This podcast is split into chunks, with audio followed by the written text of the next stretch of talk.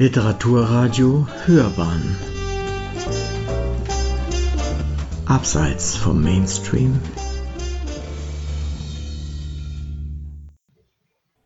Essay. Heavy Southbound Traffic. Auf den Spuren von Johann Andreas Schmeller. Von Klaus Hübner. Im Herzen der Holledau als Jugendlicher hörte ich oft Radio, meistens AFN, American Forces Network, wegen der Musik. AFN war aber auch einer der ersten Radiosender, der Verkehrsdurchsagen brachte. Unvergesslich Heavy southbound traffic on the Nuremberg-Munich Autobahn, especially in area of the Holledau Triangle. Dieses Dreieck kannte ich wohl, und ich wusste, dass halb Europa auf der Fahrt vom hohen Norden nach Süden, nach Rom oder Sizilien durch die Holledau musste. Später stand ich oft genug selbst am Holledau-Dreieck im Stau, und die mit Büschen und Bäumchen bestandene, von Autobahnen vollkommen eingeschlossene Wiese dort kam mir bald vor wie der heimliche Mittelpunkt von Südbayern. Im Zeitalter des unaufhörlichen Lastwagenverkehrs und der immer hässlicher werdenden Gewerbegebiete könnte das wirkliche Zentrum des Landes doch auch ein Autobahndreieck sein, dachte ich mir. Oder sind es doch die Hopfengärten drumherum? Wenige Kilometer Luftlinie vom Dreieck sieht die Welt vollkommen anders aus. Von Heavy Southbound Traffic keine Spur. Im Gegenteil kaum irgendein Traffic. Ohne Navi schaut man hier recht alt aus. Wer auf immer schmaler werdenden Straßen mit Kreuzungen ohne jeden Wegweiser versucht hat, nach Rinberg zu gelangen, weiß das. Eine bayerische Bauernlandschaft von lieblich herber Anmut bildet die Kulisse für Johann Andreas Schmellers einstigen, eine gute Stunde dauernden Schulweg nach Pörnbach und zurück. Viel Wald, viel Mais, einige Pferdekoppeln und vor allem Hopfen. Im Sommer zuckelt man zwischen gewaltigen Hopfenwänden durch. Entgegenkommen sollte einem niemand, schon gar nicht ein Mähdrescher oder ein Milchlaster. Landkreis Pfaffenhofen an der Ilm, im Tal die Kirche von Rohr, gleich daneben Rinnenberg. Endlich. Ein ausgesprochen schönes, aufgeräumtes Dorf mit viel Luft zwischen den Häusern und vielen Blumen. Beim Nussbaum an der Dorfstraße ist eine Hinweistafel aufgestellt. Hier sind wir richtig. Zurück zu meinen Lieben, nach Himberg schwebt mein Geist. So lautet die Inschrift auf einem schönen, naturbelassenen Stein, hinter dem orangerote Lilien blühen. Rimberg. Rinberg. Rinberg. So genau nahm man es damals nicht mit der Schreibung der Ortsnamen. Weiter hieß es auf dem Stein Johann Andreas Schmeller, geboren 6.8.1785, gestorben 27.07.1852. Verfasser des bayerischen Wörterbuchs. Die Heimat gedenkt seiner. Die Heimat gedenkt seiner. Landkreis Pfaffenhofen. Ein paar Meter weiter an der Straße findet man auch noch eine weiße Stadelmauer mit einer Steintafel, die an den im Alter von drei Jahren aus seiner Geburtsstadt Tirschenreuth nach Rinberg gelangten Buben erinnert. An dieser Stelle stand das Elternhaus des großen bayerischen Sprachforschers Johann Andreas Schmeller. Von 1787 bis 99 verbrachte er hier seine Kindheit. Floh die Familie aus der armen Oberpfalz? Vertraut man dem Journalisten Gerhard Matzig, ist Tirschenreuth auch heute nicht reich und auf jeden Fall, statistisch betrachtet, die billigste Stadt Deutschlands. In der Fremde der alte Schmeller Nein, nicht Heimito von Doderers Romanfigur aus der Strudelhofstiege, sondern dieser wundervolle Gelehrte, der das Mundartlexikon gemacht hat, war schon mal bekannter als heute.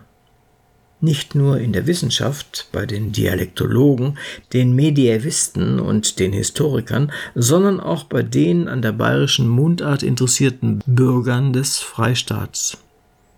In vielen Haushalten steht noch heute die vollständige Ausgabe seines bayerischen Wörterbuchs herum, die zum 200. Geburtstag des bayerischen Grimm in vier Bänden erschien. Ob Schmellers Opus Magnum eifrig benutzt wird oder doch eher ein Staubfänger ist, in der Bayerischen Staatsbibliothek in München, die ihrem einstigen Bibliothekar vor 32 Jahren eine schöne Gedächtnisausstellung gewidmet hat, wird sein Nachlass verwahrt. Dort findet man alles vom und über den oberpfälzischen Korbmachersohn aus der Holledau, dessen Verdienste insbesondere um die Handschriftenabteilung des Hauses gar nicht genug herausgestellt werden können. Bis dahin allerdings war es ein weiter Weg. Von Pörnbach erst einmal ins Seminar des Klosters Scheiern, dann auf die Gymnasien von Ingolstadt und München. Schon 1801 begann er sein Tagebuch, manchmal mit durchaus merkwürdigen Einträgen, wie beispielsweise dem vom 22. Juli, Zitat, ein herrlicher Tag. Gestern fiel aus Baufälligkeit ein Haus zusammen und erschlug etliche Menschen. Zitat Ende. Der besonders an Pädagogik und Philologie interessierte Schüler war immer in Geldnot und hing ab von wohlmeinenden Gönnern. In Rimberg entstand 1803 seine erste wissenschaftliche Arbeit über Schrift und Schulunterricht ein ABC-Büchlein in die Hände Lehrender. Diese Studie ist geprägt von der Faszination, die Person und Werk des Schweizer Pädagogen Johann Heinrich Pestalozzi auf ihn ausübten. Dem wollte er seine Arbeit persönlich vorstellen. Vielleicht war auch eine Stelle in der Schweiz drin. Pestalozzis Absage muss Schmeller schwer getroffen haben, denn 1804 traf der Mittel- und Erwerbslose eine unerwartete Entscheidung. Er trat als Soldat in die Dienste des spanischen Königs Karl IV. und marschierte bald von Solothurn bis nach Tarragona. Soldat? Naja, nach einiger Zeit wurde Schmeller dann doch noch Hilfslehrer für Spanisch, Englisch, Französisch und andere Fächer und zwar am Real Instituto Pestalozziano Militar in Madrid. Von Spanien ging es dann 1808 nach Basel. Fünf Jahre lang unterrichtete er dort.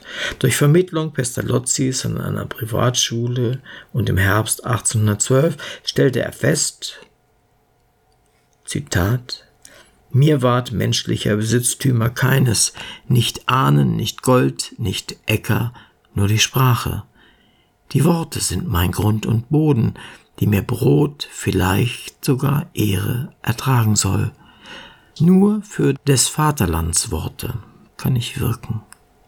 Zitat Ende. Nachdem Bayern im Oktober 1813 mit dem Vertrag von Ried der Koalition gegen Napoleon beigetreten war, meldete sich Schmeller freiwillig. Er kam, nachdem er im Januar in Rinberg die Eltern wiedergesehen hatte, im Februar 1814 zum Jägerbataillon des Illerkreises, hatte aber zumindest nach 1819 dort kaum mehr etwas zu tun. 30 Jahre alt war er schon, als er den ganz in meinem Sinne sprachforschenden Bibliothekar Scherer kennenlernte.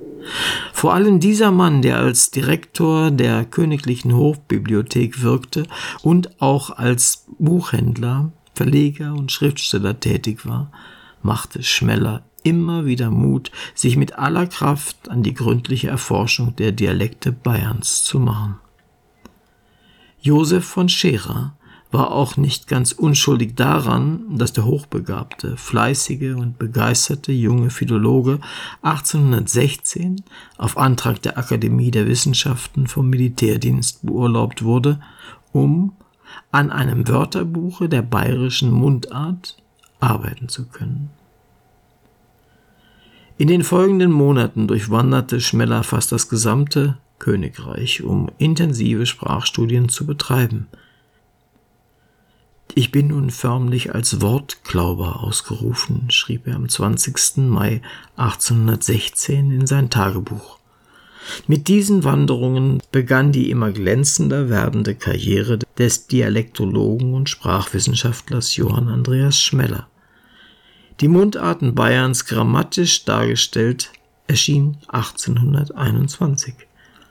Zwei Jahre danach wurde er als außerordentliches Mitglied der Akademie und 1826 Privatdozent an der Münchner Universität, die ihm im Jahr darauf die Ehrendoktorwürde zuerkannte und ihn fast zwei Jahrzehnte später nach einigem Hin und Her auf ihren Lehrstuhl für altdeutsche Sprache und Literatur berief. Schmeller wurde berühmt. Schon als er im Jahr 1824 nach Rinberg kam, konnte er seinen alten Eltern zu deren goldener Hochzeit die Glückwünsche des Königs überbringen. Über Universität und Akademie hinaus wirkte der Gelehrte, dem lebenslang wenig privates Glück zuteil wurde, Jahrzehnte hindurch segensreich in der durch die Säkularisierung gewaltig angewachsene Münchner Hofbibliothek, die 1843 ihren Neubau in der Ludwigstraße bezog. Sein Ansehen beim Münchner Bürgertum wuchs Jahr um Jahr, selbst wenn wohl nicht jeder Schmellers aufgeklärte, liberale und patriotische Gesinnung teilte. Bei den Fachkollegen wuchs es ebenfalls. Sie wählten den Begründer der wissenschaftlichen Dialektologie beim ersten deutschen Germanistenkongress in Frankfurt 1846 zum Vorsitzenden der Sektion Sprache. Einstimmig, was in der Wissenschaft mehr heißen will als anderswo. Am Ende seines Lebens 1852 umfasste sein Schriftenverzeichnis mehr als 150 Werke, keineswegs nur zur Mundartforschung, ein großer Mann des 19. Jahrhunderts wurde er, der Sohn einfacher Leute aus Rinberg. Sein Grab liegt unter den Arkaden des alten südlichen Friedhofs in München. Und siehe da, an manchen Herbstwochenenden herrscht auch dort Heavy Southbound Traffic. Wie immer mal wieder am Holledau Triangle. Sie hörten Heavy Southbound Traffic auf den Spuren von Johann Andreas Schmeller. Ein Essay von Klaus Hübner. Es sprach Uwe Kulnig.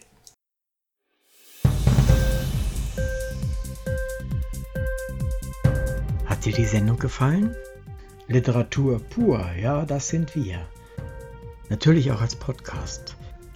Hier kannst du unsere Podcasts hören. Anchor, Spotify, Apple Podcast, iTunes, Google Podcasts, radio.de und viele andere mehr.